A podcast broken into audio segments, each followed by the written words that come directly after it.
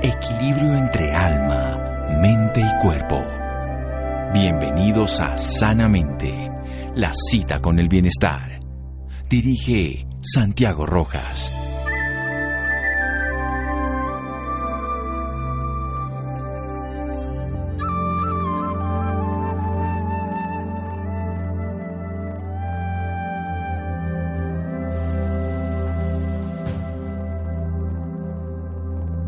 Es el cerebro donde todo tiene lugar. Oscar Wilde. Buenas noches, estamos en Sanamente de Caracol Radio. Muchas personas, se supone que una de cada 25 personas pueden tener dificultad en procesar la información. Esto tiene que ver con las conexiones entre las neuronas en el sistema nervioso central. Esto puede tener unas expresiones motoras en el movimiento, en la comunicación, a cualquiera de los niveles, en la capacidad de aprender, trastornos cognitivos, trastornos en el aprendizaje para podernos socializar también y, relacionarnos con los demás. De eso vamos a hablar esta noche con una experta en neuroplasticidad que cuenta con una maestría en terapia ocupacional y un doctorado en psicología.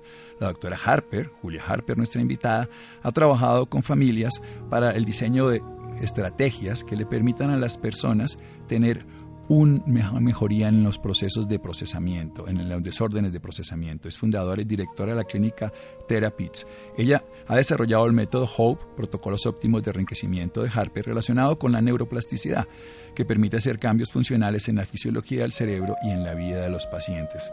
Contamos con ella aquí en Colombia en este momento para Sanamente. Doctora Julia Harper, buenas noches y gracias por acompañarnos. Buenas noches, gracias por invitarme. Mucho gusto. Bueno, lo primero para que podamos entender todos los oyentes es cómo hace el cerebro para procesar la información que permanentemente recibe del entorno. El, cerebro es un sistema del cuerpo, como todos los sistemas. Todos los sistemas en el cuerpo tienen tres formas, tres, maneras para procesar, tres, tres pasos para procesar. Primero es recibir información, segundo es procesar información y el tercero es manda una respuesta o responde después procesar. por ejemplo, es el sistema uh, de digestión. Sí. Es procesar comida. Y nosotros pone comida, eh, la comida pasa todo parte del sistema de digestión, el, la boca, el esófago, el estómago y los intestinos. Y después cuando todo parte del sistema uh, digestión procesar la comida, nosotros tiene una expectativa, nutrientes para el cuerpo y um, desperdicio. Es la misma sistema con el, cerebro. El cerebro uh, procesar información, sensación. Cada información nosotros ve nosotros oír, oler, tocar, saborear y cuando nosotros mueve, esa sensación llega al cerebro porque los receptores cogen información y la información entra al cerebro y tiene diferentes partes del cerebro procesar la información. Eh, tiene el primer parte es la médula, segundo parte es el upper brainstem y cerebellum. El tercero parte es el cerebro medio y el cuarto parte es corteza. Y en la corteza tiene la parte derecha y la parte izquierda y tiene una cuenta que se llama corpus callosum. Y cuando nosotros recibimos información de los, de los receptores, la información a procesar primero en el parte subcortical, subcorteza. Ese es el primer tres partes, la médula, el upper brainstem cerebellum y el cerebellum medio. Ese tres partes es el parte que se llama subcorteza. Y esa responsabilidad, tiene responsabilidad, responsabilidad para procesar 80% de la información el, la nivel 4, la corteza, procesado solo 20%. So, en el procesado normalmente nosotros trabajamos el parte subcorteza procesar mucha información y esa parte ah, es de donde nosotros procesamos la información automáticamente. Después, la información entre la corteza y la corteza es, el parte de nosotros uh, tiene, sabe, sabe, conocimiento. El parte de la derecha es el parte de donde nosotros tiene la función funciona para saber el la contact, contexto de la información, inferential, es, es el parte de nosotros saber el, que la significa emociones, eh, las cosas non verbal, el tono de voz de una persona, esa parte es darle nosotros como nosotros sabe que nosotros sabemos. La parte izquierda es la parte para saber detalles, secuencia, lógico. tiene diferentes, cada parte del cerebro tiene diferentes uh, responsabilidad o procesar la información diferente. Perdón, doctora, tenemos que hacer un pequeño corte y usted va a seguir en un momento explicándonos muy bien cómo lo está haciendo. Un momento, seguimos en Sanamente de Caracol Radio. Síganos escuchando por salud. Ya regresamos a Sanamente. Bienestar en Caracol Radio. Seguimos en Sanamente.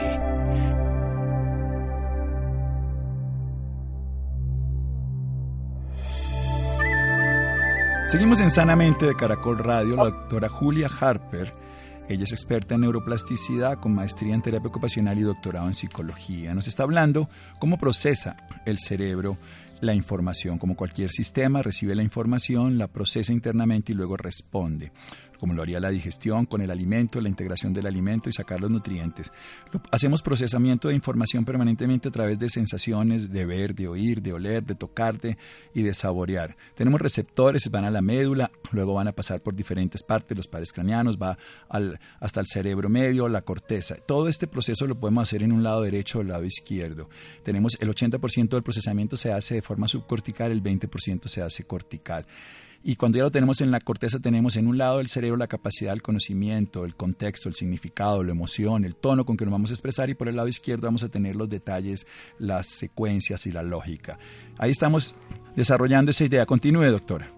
Ok, sí. Y después, cuando nosotros procesamos la información en toda parte del cerebro, la, la respuesta, nosotros, la expectativa es una persona tiene um, bueno función funciona en la parte motora. Tiene buena coordinación, buen equilibrio, puede usar el cuerpo bien y no solo para mueve, para, pero um, para controlar su cuerpo.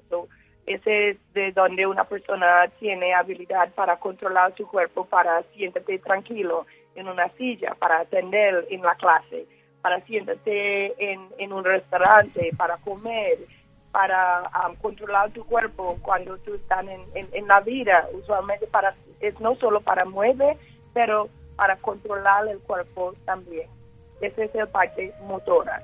Segundo es la parte de comunicación. Esa parte es cuando, cuando el cerebro funcionando bien, tiene buen uh, procesamiento, esa persona puede entender toda información. Solo, um, uh, recibe información verbal y no verbal puede entender cuando una persona da muchos pasos, puede escuchar y entender que una persona dice en una clase, en un, un, ambiente con otros sonidos. Por ejemplo, en el restaurante, tú sientes que habla con otra persona y ellos, ustedes tienen una conversación, tienen muchas cosas afuera, a muchos sonidos pero tú puedes atender y escuchar con el, la persona tú hablas.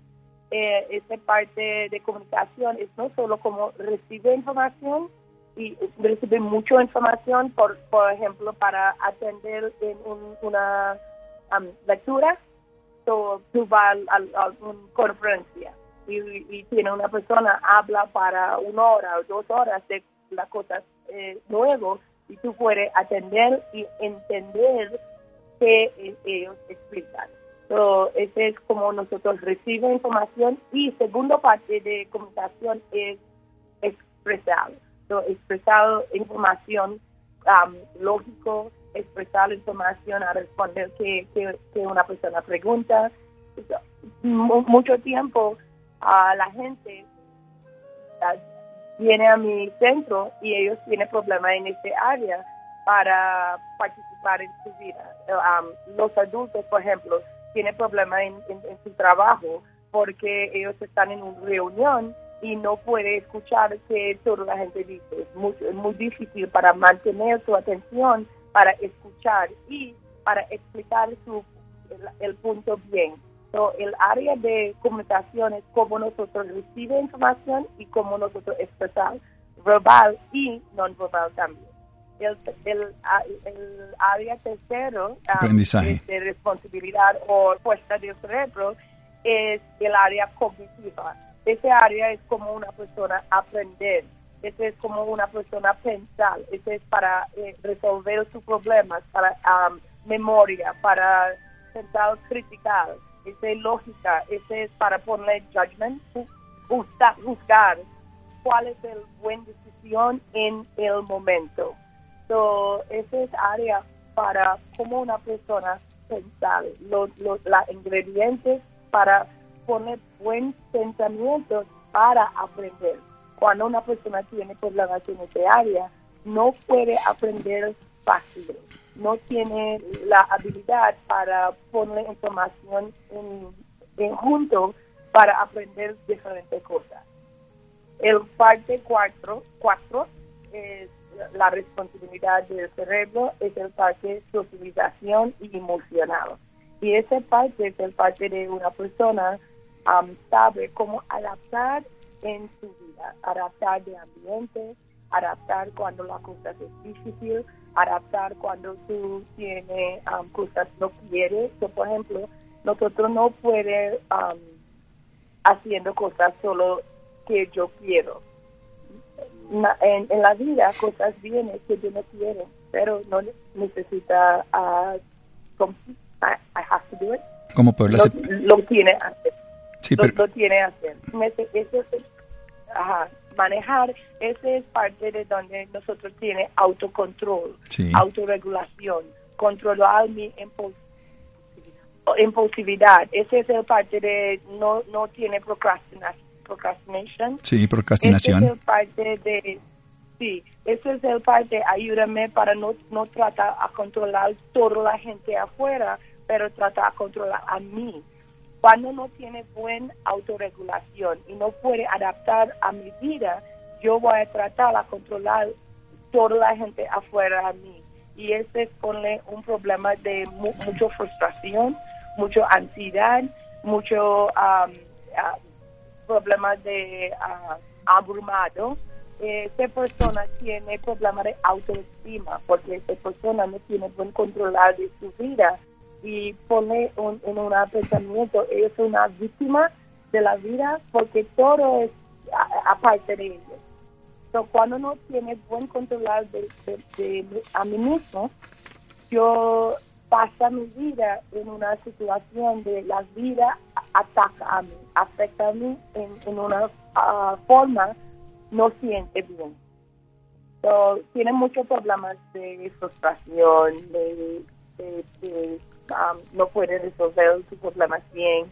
Y en ese um, área, nosotros observar gente tiene problemas psicología, porque la experiencia de la vida es una experiencia de donde ellos no tienen buen concepto de la vida. Bien. So, esas son cuatro áreas del cerebro um, dale, um, dale una respuesta de procesamiento.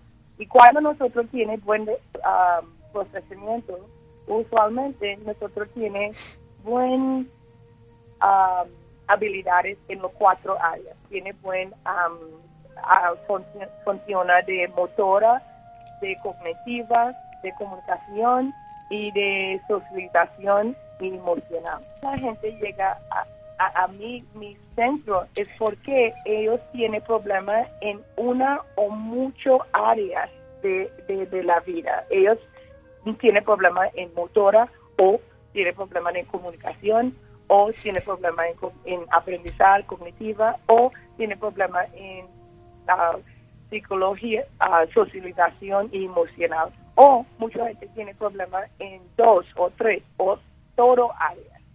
Ellos llámame porque ellos no tienen una vida fácil. Ella, e, ellos observan parte de la vida no funciona como ellos quieren. Bien, doctora Harper, vamos a, voy a hacer un pequeño resumen rápidamente. Tenemos una responsabilidad del cerebro en cuatro áreas, una motora que nos permite controlar el cuerpo y permanecer en una postura o movernos de manera armónica, una de comunicación que permite entender la información, los sonidos, atender y expresarse de una manera lógica con una respuesta explicativa verbal y no verbal también un área cognitiva que nos permite aprender, resolver problemas, memoria y discernir, y una social que nos permite emocionalmente también adaptarnos a los ambientes emocionales, el manejo de la frustración, el autocontrol, regular la imposibilidad y tener la capacidad de no estar metido en nuestra mente, conociendo el mundo con las realidades que nos limitan y no tratando de controlarlo desde nuestra perspectiva. Vamos a hacer un pequeño corte aquí en Sanamente para que nos desarrolle su método, cómo sería abordar cualquiera de estos enfoques alterados dentro de las áreas de respuesta de responsabilidad del cerebro. Seguimos en Sanamente de Caracol Radio. Síganos escuchando por salud. Ya regresamos a Sanamente. Bienestar en Caracol Radio. Seguimos en Sanamente.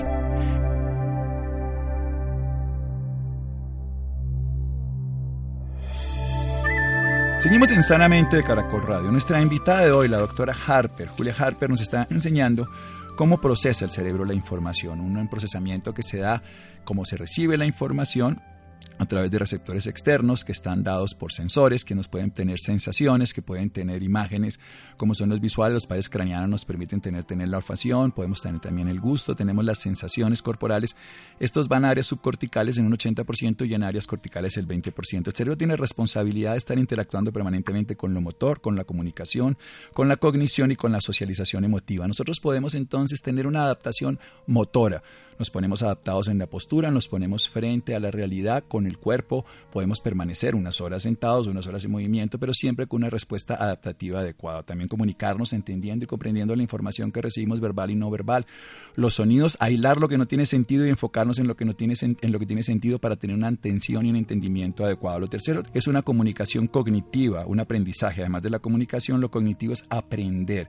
Para aprender tenemos que haber entendido, pero podemos aprender para después resolver problemas, para mejorarlo a través de una memoria que fijamos la información, para ser creativos en el presente y discernir lo que tiene sentido. Y la socialización emocional, que es una adaptación que hacemos nosotros a los ambientes desde lo emocional, percibiendo esa distancia que hay entre nosotros y los demás, integrando nuestro autocontrol, no tratando de controlar a los demás. Las personas que tienen alteraciones en esta área social sufren de frustración, de ansiedad, de baja autoestima porque tienden a entender que el mundo no los comprende y tienden a entender que el mundo no es un lugar saludable.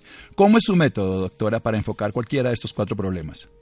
Cuando una persona llega y tiene problemas en esa área, eh, para nosotros el primer cuestión es de dónde en el cerebro ellos tienen problemas, porque nosotros sabemos cuando uno tiene buen funciona, ese es solo un, um, síntoma del problema del cerebro. La primera cuestión es, ok, tú tienes un problema de cerebro, ¿qué tipo de problema tú tienes en cerebro? Tienes dos, dos formas de problema del cerebro el primer problema del cerebro es un problema de estructura. Ese es cuando una persona no puede recibir la información porque ellos no oyen, son, son sordos o son ciegos, son ciegos o tiene problemas, no, no recibe la información. Esa persona tiene un problema con el receptor. El segundo problema es cuando una persona tiene problemas, la estructura la estructura del cerebro. Cuando es un problema de estructura del cerebro, este es un problema de ellos tienen un daño en el cerebro. Por ejemplo, tiene um, un, un stroke o Sí, un accidente cerebrovascular, llamamos nosotros, un ataque cerebrovascular, una isquemia o una trombosis, un daño. O, o ellos nacieron con una, un daño en el cerebro. Sí. Nació con un problema en el cerebro, por, por ejemplo, cerebral palsy. Sí parálisis cerebral.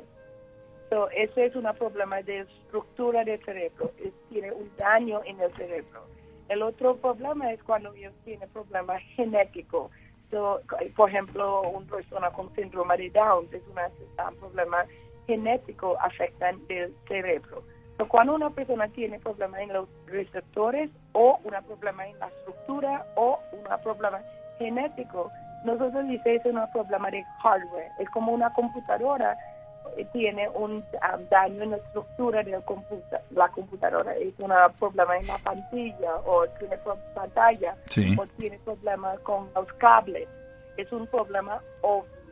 Y cuando tiene problema obvio así, los, los médicos pueden darle un diagnóstico para ese problema en el daño. Ellos tienen examen de MRI o un CAT scan o un una resonancia magnética, unas imágenes del cerebro, como, como es la estructura, ¿de acuerdo? Porque puede ser un daño, para resumirlo, un daño estructural que no recibe la información en cualquiera de los receptores visuales, auditivos, sordera o ceguera, un daño en estructura por enfermedades, por falta de oxígeno, hipoxia, o un daño genético, enfermedades como puede ser el síndrome de Down, Turner o demás. Sigamos, entonces, el hardware está dañado, la estructura no funciona. Sí, exactamente. Y cuando ellos tienen esta forma de problema de cerebro, nosotros decimos que es un problema en el hardware y nosotros podemos usar neuroplasticidad, pero en ese, en ese caso, usar neuroplasticidad para compensar. Esa es una um, situación en donde nosotros no podemos reparar ese problema, pero usar neuroplasticidad para compensar qué parte no tiene daño y cómo nosotros puede estimular o activar el parte no tiene daño para coger un parte de responsabilidad del otro parte tiene daño. ¿Ok? Esa es una forma. Es una forma de compensar. Las partes sanas del cerebro se estimulan para que la neuroplasticidad, la adaptabilidad que tiene el cerebro, esa plasticidad que le permite compensar esa carencia que tienen las áreas que no puede ser. Estimular el oído cuando se tiene una persona que no puede ver, estimular algún sentido, alguna capacidad natural para que compense esa carencia que ya pueda ser estructural, genética o estructural. Sí, es como una persona no puede ver y usar más los oídos para compensar porque ellos no pueden ver. De acuerdo, sigamos. Muy bien. esa es una forma. El segundo tipo de problema del cerebro. Ese es el otro problema de problema de procesamiento. Ese es cuando la estructura está intacto, pero el problema es en la comunicación entre el cerebro. Ese es un problema de conexiones, conexión. Y nosotros podemos usar eh, la sistema, la ciencia de neuroplasticidad para reparar esas conexiones. Nosotros podemos activar conexiones de donde no tiene antes, porque es no problema de daño, es el problema de no activar o no, no estimular esas conexiones para esas conexiones para poner esas conexiones que ellos no tienen. Eh, en esa forma, que nosotros, como nosotros usamos este método es para saber primero, ok, si tiene problemas de procesamiento en el cerebro, nosotros necesitamos saber de dónde es ese problema. Ese es el nivel 1, en el nivel 2, so en nivel 1, la médula. En nivel 2, upper brainstem y cerebellum. Nivel 3, el cerebro medio. O nivel 4, la corteza. De la derecha, de la izquierda o la fuente, corpus callosum. Ese, el razón es muy importante porque nosotros puede estimular el cerebro usar la ciencia de neuroplasticidad, pero el parte más importante es necesitar saber de dónde, específicamente de dónde el problema comenzó, es de, dónde la raíz del problema. Y, cuando nosotros buscamos la raíz, el parte específicamente, nosotros comenzamos para trabajar a estimular esta parte específicamente para um, crear las conexiones en el cerebro para el cerebro tiene mejor función, funciona. Diagnostica, además del MRI y de todos estos exámenes que nos muestran imágenes, ¿cómo diagnostica usted que hay un daño funcional dentro de las conexiones del procesamiento de datos en cualquiera de los cuatro niveles que usted bien dice, la médula o ya la subcorteza, la corteza, en fin? Izquierda o derecha? nosotros usamos una forma se llama Functional Neurology. Cuando ponen examen de MRI o CAT scan, este es un examen de estructura para saber si la estructura es, intacto o no intacto. El examen de Functional Neurology es para saber cómo la estructura intacto funciona. Nosotros usamos una um, combinación de examen fisiológico, examen estandarizado y examen observación clínicamente. Base en que nosotros sabemos cuál es la responsabilidad de todo parte del, del cerebro. Yo voy a darle un ejemplo. Por supuesto. Con la sistema de digestión, sí. digestión, el primer parte de digestión es la boca. Y nosotros sabemos, para la boca, la responsabilidad de la boca en digestión es masticar la comida, preparar una bola y ponerle saliva.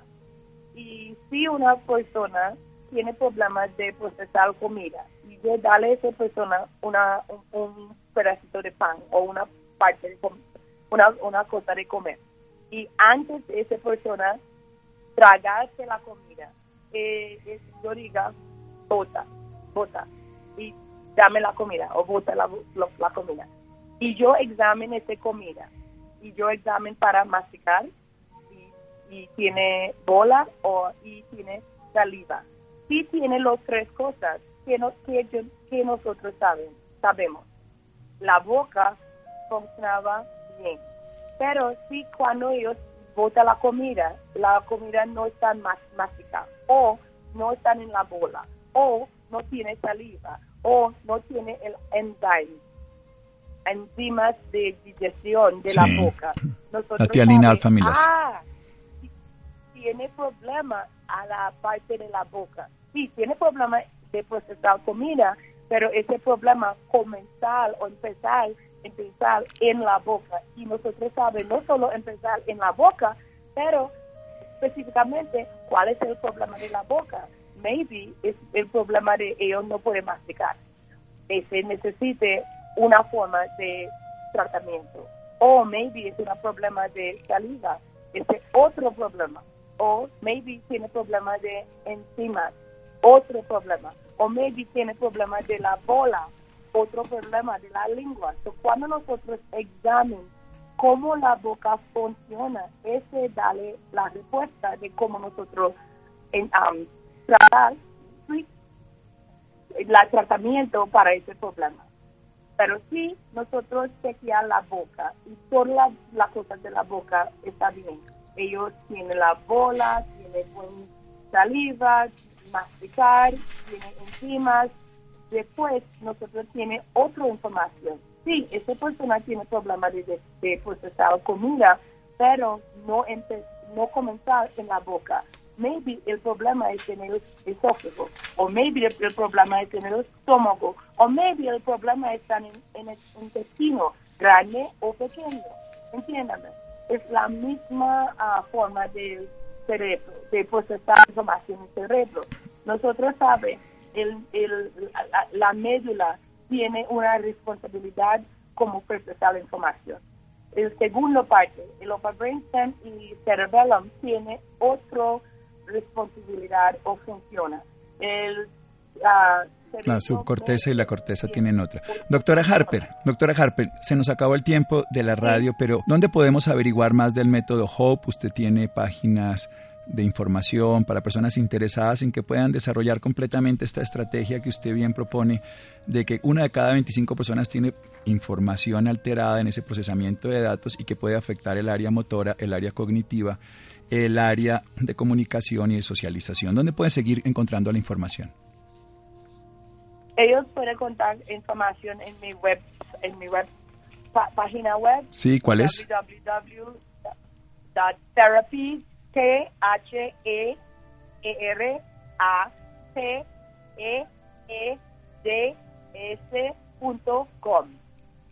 o ellos pueden um, contactarme en Instagram. Mi, mi nombre en Instagram es Julia Harpa underscore la línea Sí. PhD. Julia Harper underscore PhD o Therapy T-H-E-R-A-P-E-E-D-S.com. En la página web, perfecto para conocer este método HOPE que desarrolla la doctora Julia Harper y que nos ha comentado esta noche en Caracol. Le agradezco mucho su presencia y las personas interesadas pueden seguirla en sus redes sociales porque evidentemente hay un trabajo de información para que podamos procesar todo el tiempo en el cerebro y si tenemos alguna alteración se va a modular en cualquiera de las áreas de nuestra vida. Le agradezco mucho su presencia, doctora Harper. Muchas gracias para esta oportunidad, para hablar con ustedes esta es información para todo el, la mundo, el mundo y el, el, punto más grande para mí es mucha gente, uno cada 25 personas tiene ese problema de procesamiento y para mí más importante de método de Hope o Julia Harpa o terapia es para esa persona saben dos puntos muy importantes. A, ese es un problema real y B, tiene una respuesta para ese puede usar la ciencia de neuroplasticidad para cambiar la vida. Ese es mi punto y gracias por darme esta oportunidad para explicar. Muchísimas gracias y descanse, doctora Julia. Seguimos en Sanamente, Therapist, T-H-E-R-A-P-E-E-D-S. Seguimos en Sanamente de Caracol Radio. Síganos escuchando por salud. Ya regresamos a Sanamente. Bienestar en Caracol Radio. Seguimos en Sanamente.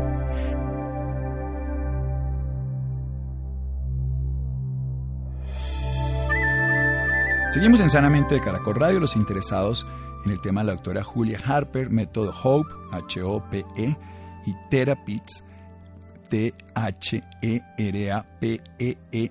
lo pueden encontrar en las redes sociales bajo esos nombres de Julia Harper y Therapies o método HOPE para poder manejar de una adecuadamente. cada una de 25 personas tiene problemas en el procesamiento de información y se traduce en trastornos motrices de movimiento, en trastornos cognitivos de la capacidad de aprendizaje, de comunicación y de socialización. Bien, cambiando de tema, ¿cómo ha cambiado el tratamiento del cáncer en la última década? Esto es uno de los temas más interesantes, porque una de las principales batallas que ha librado la humanidad y la medicina ha sido contra el cáncer una causa de muerte cercana a las 10 millones de personas, según un estudio de la Organización Mundial de la Salud cada año. Sin embargo, en la última década los avances significativos, como hemos visto en muchos de los programas aquí de Sanamente, pueden lograr mayor supervivencia y en algunos casos también puede cambiar todo ese proceso de la enfermedad, pero por supuesto buscando siempre mejor calidad de vida. Santiago. Buenas noches Santiago para usted y para todas las personas que nos escuchan a esta hora.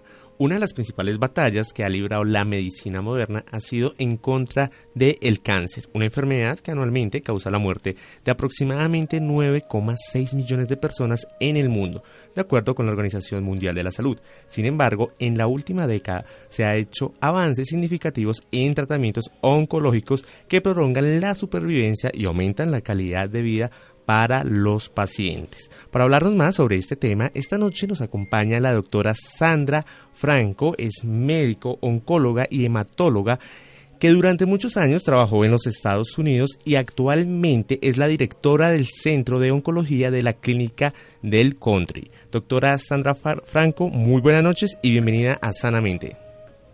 Buenas noches, Santiago, ¿cómo estás? Muy bien, para empezar quisiera que nos contara cómo se ha venido trabajando en los últimos años con los tratamientos del cáncer. Mira, en general, eh, yo creo que la última, las últimas dos décadas y sobre todo la última década ha sido un par de décadas fundamentales en avances en cuanto al tratamiento de cáncer. Lo que hemos visto es un desarrollo de, de moléculas, es decir, de medicamentos que son específicos a eh, aquello que produce la enfermedad. Con esto, ¿qué, ¿qué logramos? Logramos tener medicamentos que son supremamente específicos al tipo de cáncer, con una disminución importante, o por lo menos un cambio importante en los efectos secundarios que estos medicamentos tienen en los pacientes. Una de las cosas más importantes es que hemos logrado entender los tumores de los pacientes desde el punto de vista molecular y entendiendo cuál es esta alteración, este cambio, este daño a nivel de las células, lo que hacemos es encontrar el medicamento que vaya dirigido a ese cambio específico y eso hace que el medicamento sea increíblemente más efectivo. Perfecto, doctora. ¿Se ha logrado la reducción de la dependencia con la quimioterapia? Yo pienso que sí. Uno de los avances más importantes, por ejemplo, en cáncer de seno es el desarrollo de plataformas moleculares. Son unos exámenes que se hacen en el tumor que le sacan al paciente. Y esos exámenes, de los cuales hay varios, ¿cierto? Los que tenemos en Colombia disponibles eh, son dos, pero estas plataformas lo que hacen es que le miran el tumor y le analizan si el paciente tiene un riesgo alto de que el cáncer vuelva o bajito de que el cáncer vuelva. Y si el paciente va a responder o no al tratamiento con quimioterapia. Y lo que hicimos con estos estudios y con esta prueba diagnóstica es que hemos logrado disminuir la administración de quimioterapia en aproximadamente un 70%. Doctora, por favor háblenos sobre esos cinco puntos de los descubrimientos que han permitido un cambio para eh, ese paradigma en el tratamiento de esta enfermedad. Pues mira, yo pienso que el primero es ese que acabo de mencionar, la reducción significativa en la administración de quimioterapia. Y eso es gracias a estas plataformas moleculares. Eh, yo te puedo decir fácilmente que hace unos 10 años le dábamos quimioterapia a casi todos los pacientes. Hoy a 70% menos de esa cantidad de pacientes que le dábamos quimioterapia. Obviamente esto es con la ayuda de estas pruebas genómicas. Otro desarrollo que ha sido supremamente importante es el desarrollo de la inmunoterapia. ¿Esto qué significa? La inmunoterapia que toda la vida hemos hablado de inmunoterapia y el sistema inmune, finalmente encontramos cómo modularlo o cómo activarlo para que el sistema inmune sea quien ataque la enfermedad.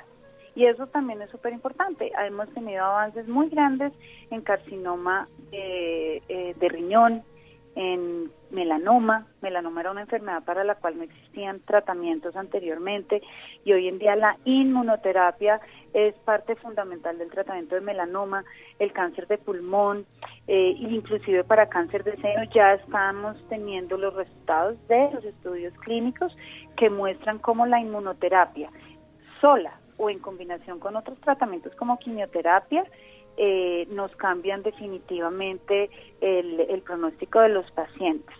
Eh, es un tratamiento muy específico, son tratamientos que no son fáciles, son tratamientos, son, no son fáciles para el paciente ni para el médico que los administra y son tratamientos costosos, pero realmente con muchísima, con muchísima efectividad.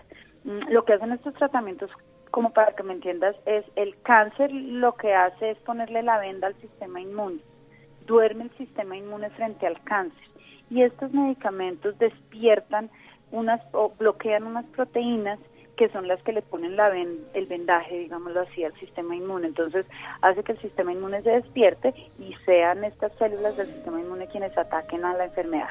Esto, como te digo, ha sido en muchos tumores. Otro desarrollo fundamental en cáncer de seno ha sido el desarrollo de medicamentos para la enfermedad metastásica. Metástasis es cuando los pacientes ya tienen eh, el cáncer de mama en otros órganos. Y hemos desarrollado unos tratamientos supremamente efectivos que se llaman eh, eh, inhibidores de quinasas dependientes de ciclina. Todos estos nombres pues son difíciles, pero lo interesante es que son muy fáciles para los pacientes porque la toxicidad es supremamente buena para ellos y lo más bonito es que hemos logrado aumentar la sobrevida de los pacientes gracias a esos medicamentos. Otro de los puntos importantísimos de desarrollo es el desarrollo de las pruebas genéticas.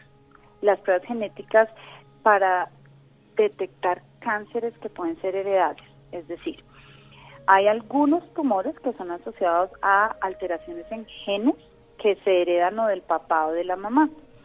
Y esos genes se pueden descubrir o se pueden detectar en la sangre antes de que a la persona, en ese caso pues todavía no es un paciente, pero antes de que a la persona le dé la enfermedad. Eh, los más conocidos y que todo el mundo hoy en día habla de ellos es el BRCA1, el BRCA2, pero hoy en día medimos aproximadamente 27 genes que pueden estar relacionados. Esto porque es importante, porque como te dije, yo puedo diagnosticar una, una predisposición y hacer algo para ese paciente antes de que le dé la enfermedad. Ese es otro punto que creo yo es eh, fundamental. Perfecto, doctora. ¿Qué impacto tienen en la sociedad estos descubrimientos? Pues Uno, que yo pienso que eh, una de las cosas más, eh, digamos, graves eh, asociadas a esta enfermedad es el miedo. El miedo que tienen los pacientes a, tener un diagnóstico de cáncer. uno, porque ese miedo hace que el nombre cáncer y esta enfermedad se asocie a algo muy grave, inclusive la muerte. El otro tema del miedo es el miedo a los efectos secundarios, tanto del tratamiento como de la enfermedad como tal. Entonces, al tú mejorar la sobrevida y al hacer tratamientos que realmente impacten mejor en la sobrevida de los pacientes, pues vas a poder impactar en la sociedad en ese miedo que tienen los pacientes acerca de únicamente un diagnóstico de cáncer. Y al mejorar los tratamientos, pues haces que el paciente sea más, eh, más dispuesto a recibir tratamientos que le pueden cambiar su, su sobrevida sin necesidad de afectar algo que es supremamente importante, que se llama la calidad de vida. Entonces, eh, yo pienso que nuestro trabajo es a, nivel de sociedad trabajar en este miedo que puede ser no bien fundado.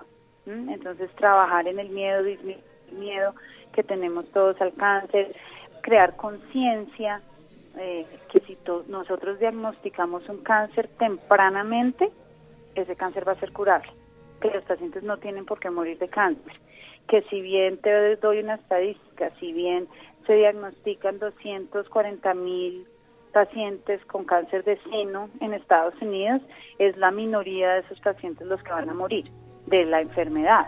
Es decir, más de 200 mil pacientes de esos 240 mil van a estar vivos. Su sobrevida va a ser exactamente igual a la de un paciente que no es diagnosticado con cáncer de seno. Pero eso solo se consigue si el diagnóstico es temprano. Y para que los diagnósticos sean tempranos nos toca crear conciencia en la sociedad, nos toca decir, oiga, hagas todos los, eh, los temas de, prevención que usted tiene que hacer. Si usted es una mujer, por favor hágase su mamografía, consulte a su médico, hágase su, autoexamen, hágase su citología vaginal. Si usted es un hombre, consulte al urólogo. Si usted fuma, consulte a su médico para que le haga una placa de tórax. Si usted tiene un lunar que no es normal y que le apareció, pues eso no necesariamente es cáncer, pero por favor consulte a su dermatólogo. Entonces es, es crear conciencia, crear conciencia que son enfermedades que no tienen que estar asociadas a, a la muerte, sino que están asociadas a la vida, porque realmente pues a todos nos puede afectar, un, todos podemos tener un cáncer, pero el tema es que lo encontremos, lo diagnosticamos a tiempo, nos curemos y en lo posible si lo podemos prevenir, pues que hagamos lo que sea necesario para prevenir. Perfecto, doctora. Los oyentes que se encuentren interesados en este tema, ¿dónde la pueden encontrar? Nosotros estamos en la clínica del Country, mm, en el Centro de Oncología de la Clínica del Country, eh, pero tenemos una nueva sede en La Colina. Eh, y además es un centro muy bonito porque es un centro de detección precoz del cáncer. Entonces, todos estos servicios también los podemos encontrar en el Centro de Oncología, que es de la Clínica del Country, pero en la sede de la colina, y allá tenemos todos los servicios que ya te acabo de mencionar. Mamografías para las mujeres, citologías vaginales con del VPH, que es el virus del papiloma humano. Tenemos evaluación por urólogos para los hombres, tenemos ginecólogos para las mujeres, todos especialistas, todos especialistas en, oncología y pues todos dispuestos a ayudarle a una comunidad a, que mejoren su salud, que es realmente lo que nos interesa a todos, mejorar, poder mejorarle la salud a, a la comunidad, a la sociedad, como me decías tú anteriormente. Perfecto, doctora Sandra Franco, gracias por esta información y por acompañarnos esta noche en Sanamente. Bueno, Santiago, a ti, muchas gracias. Bueno, muchas gracias Santiago, Laura, muchas gracias, Camila, Ricardo Bedoya y Jessy Rodríguez. Quédense con una voz en el camino con Ley Martín. Caracol piensa en ti. Buenas noches.